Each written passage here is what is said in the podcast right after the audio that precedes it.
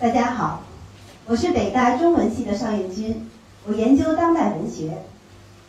提起当代文学这个专业，可能有不少同学要问：当代文学是干什么的？你们是不是专门看小说的？看小说是我们的一项工作，不过没有朋友们想象的那么幸福。我们不是专门看小说，我们是专业看小说。我们不但要看作家写什么，还要看他怎么写，更要看他为什么写。我们要在作家有意识的书写背后，看到某种集体无意识；在表面的流行背后，看到人们深层的怕与爱。通过文学的潮起潮落，把握某个时代的精神走向。如果我们把文学比喻成一个社会的幻梦空间，那我们的工作。多少有点像释梦师，这也是我们这个专业最迷人的地方。我们这个专业还有另外一个迷人的地方，是它的介入性。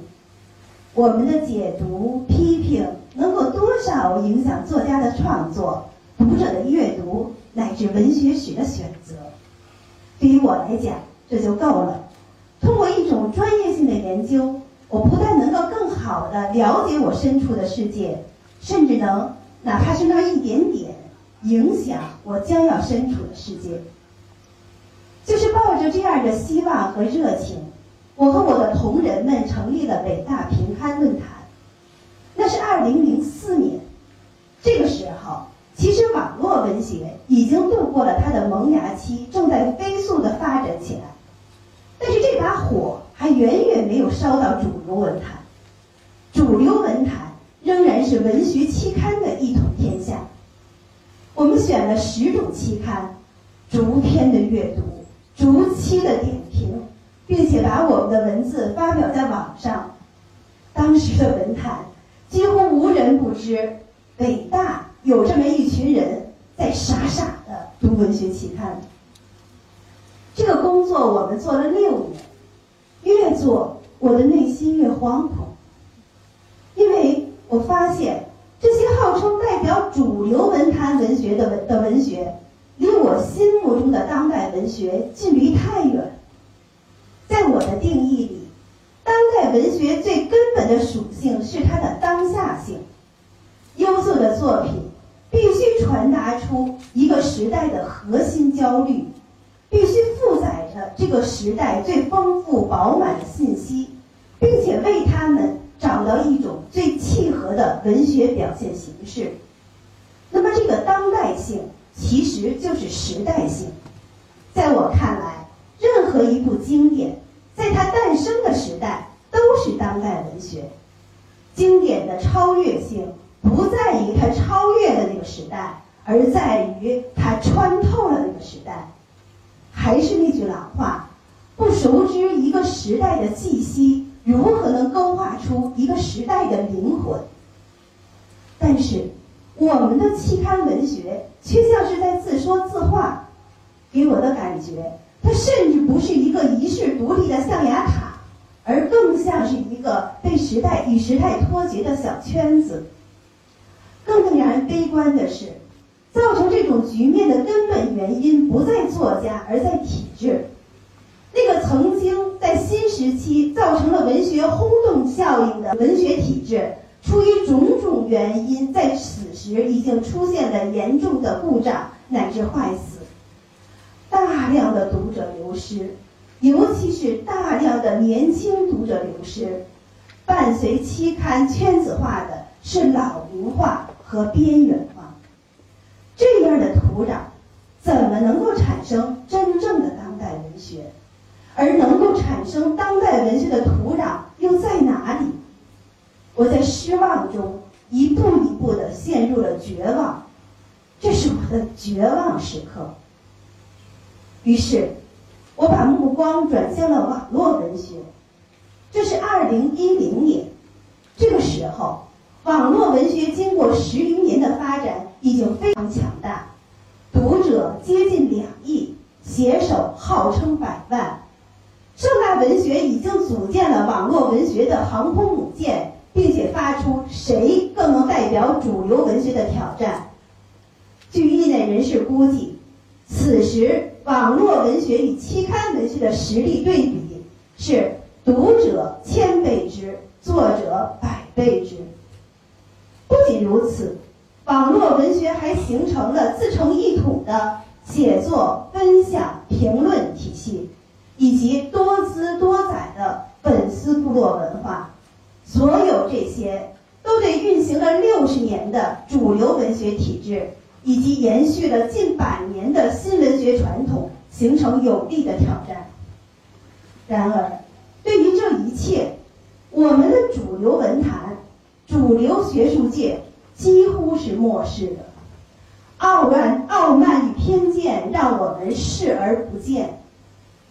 所以，当我决定停掉。当时已经可以说成来的北大评刊论坛，而转向网络文学研究的时候，很多朋友惊讶、不解，甚至以为这是一种背叛。我也没有跟大家解释，没有办法跟大家解释我为什么要研究网络文学，因为把我推下去的不是希望，是绝望。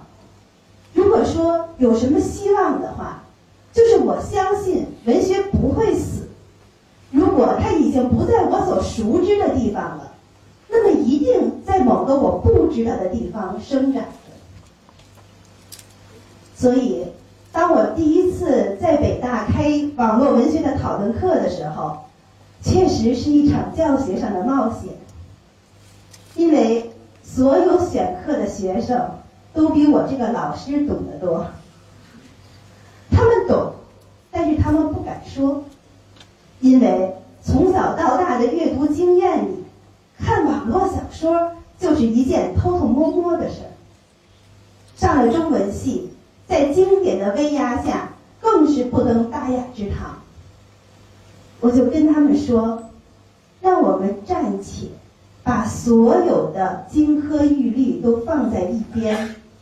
回到一个朴素读者的本心，我们常说北大是常为新的改进行动的先锋，我们不必刻意维新，但是要敢于相信自己的价值判断。当年五四新闻不是等五四新文化运动的倡导者，就是把引车卖浆者流的文学列入正典。八十年代的时候。也是北大中文系的学生，一边读卡夫卡，一边读金庸。老师们是在学生们的引领下才去研究金庸的，然后才有了金庸的经典化。让我们用胆识和学识来保护本心。对于那些曾经温暖过我们、陪伴过我们、滋养过我们的作品，要心存感激。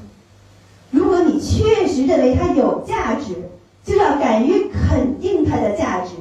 不管有多少个权威说它是垃圾，你也要敢于质疑这权威背后的天经地义是从哪里来的。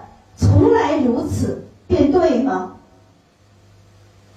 在我的怂恿下，学生们拿出了他们深藏的最爱，他们给了我很多惊喜。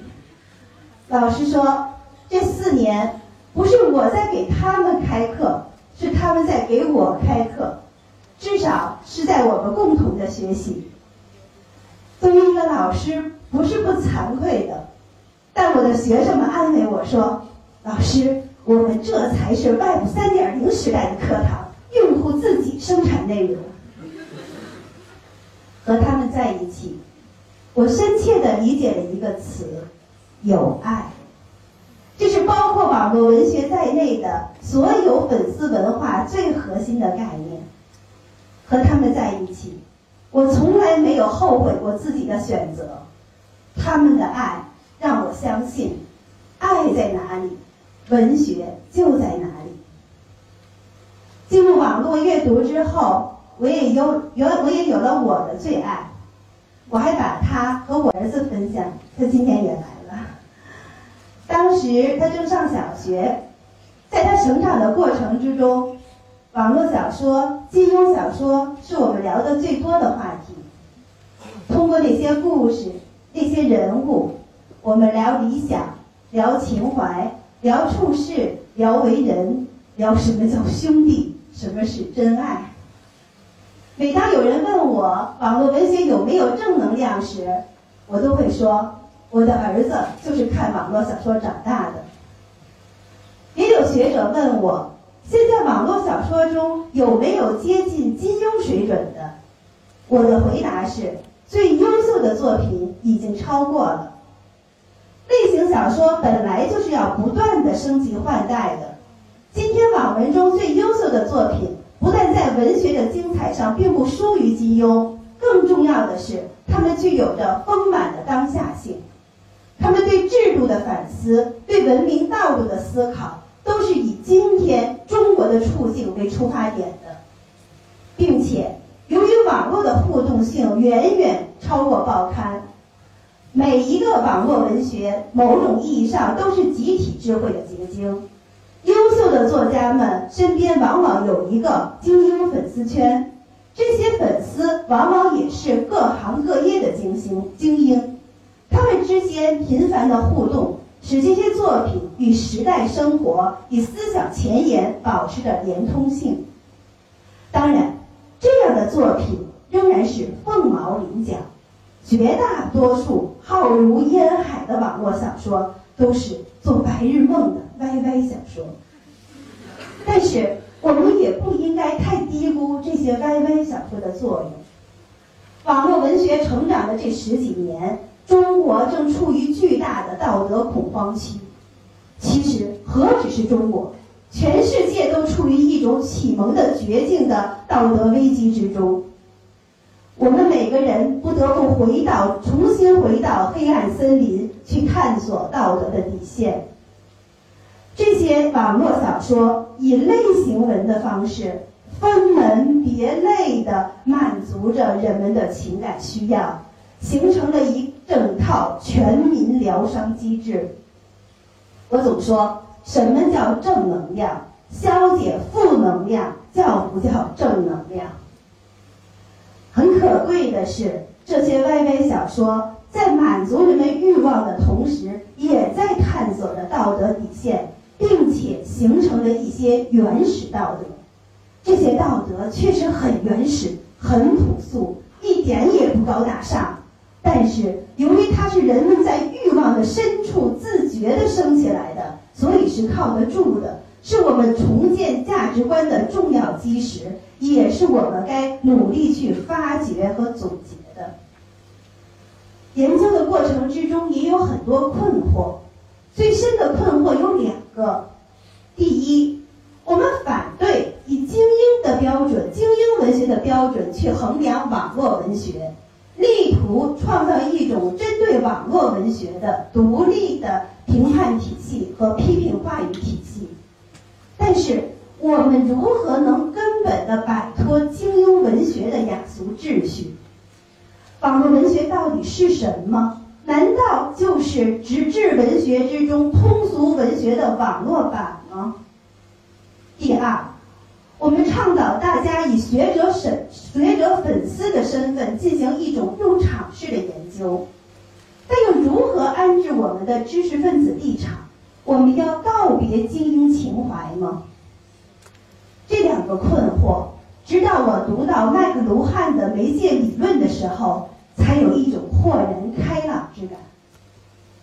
被誉为先知的麦克卢汉在半个世纪前提出的媒介革命理论，在我看来确实有着哥白尼革命式的意义。它提醒我们，从一个文明的大局观，它提醒我们跳出哺育我们长大的印刷文明的局限，从一个人类文明发展的大局观去审视人与媒介的关系。从媒介革命的角度来看，网络文学颠覆的就不是雅俗秩序，而是构造雅俗秩序的印刷文明本身。网络文学这个概念的重心不在网，不在文学，而在网络，并不是文学不重要，而是我们今天所能想象出的和我们想象不出的文学性，都要从网络性中重新生长出来。文学性比喻成一个精灵的话，它从竹简、从绢帛、从羊皮纸、从手抄本、从印刷书籍，乃至今天从网络屏幕上跳出来，它的面目肯定是不一样的。内容一经媒介，必将发生变化。这就是麦克卢汉那句著名的警句：“媒介即信息”的核心要义。给我的另一个更重要的启示，是他提出，在媒介变革之际，知识分子有一个重要的使命，就是要引渡旧文明传统到新的媒介形式中去。麦克卢汉对媒介革命的乐观态度，经常让人误解为他是在欢呼印刷文明的崩解。其实不然，他屡次警告，媒介变革有可能带来文明的中断。就像16世纪古登堡技术兴起之后，当时注重口头传统的经验哲学家，由于没有有意识的去应对印刷文明的冲击，很快被扫出了历史舞台。随之而来的是在很多文化领域的陷于平凡。麦克卢汉提示我们，在媒介变革之际，先知先觉的知识分子要有一种艺术家的警觉，去努力学习新媒介的语法，以使我们在新媒介打击彻底打击来临之前。掌握获得引渡文明成果的能力。麦克卢汉的启示让我真正意识到了我工作的使命，这是我的顿悟时刻。我们研究网络文学，并不是为了要割裂传统，而是要更好的继承文学传统。我们的入场式研究，同时可以是一种引导式的介入研究。当然，在网络时代，所有精英的引导都只能是自下而上式的，而不可能是自上而下式的。我们要从象牙塔进入控制塔，按照网络文学自身的逻辑去影响网络文学的发展。要把网络文学的文学性与伟大的文学传统连通，要把粉丝们对网络文学的爱与千百年来人们对文学艺术的爱连通，让我们守护着网络时代的文学精灵，在我们的守望中重生。总之，印媒介革命已经不以任何人的意志为转移的发生了。如何让印刷时代的文学星光继续在网络时代闪耀？这是时代给我们这些文学研究者提出的特殊挑战，也是知识分子无可推脱的文化担当。谢谢。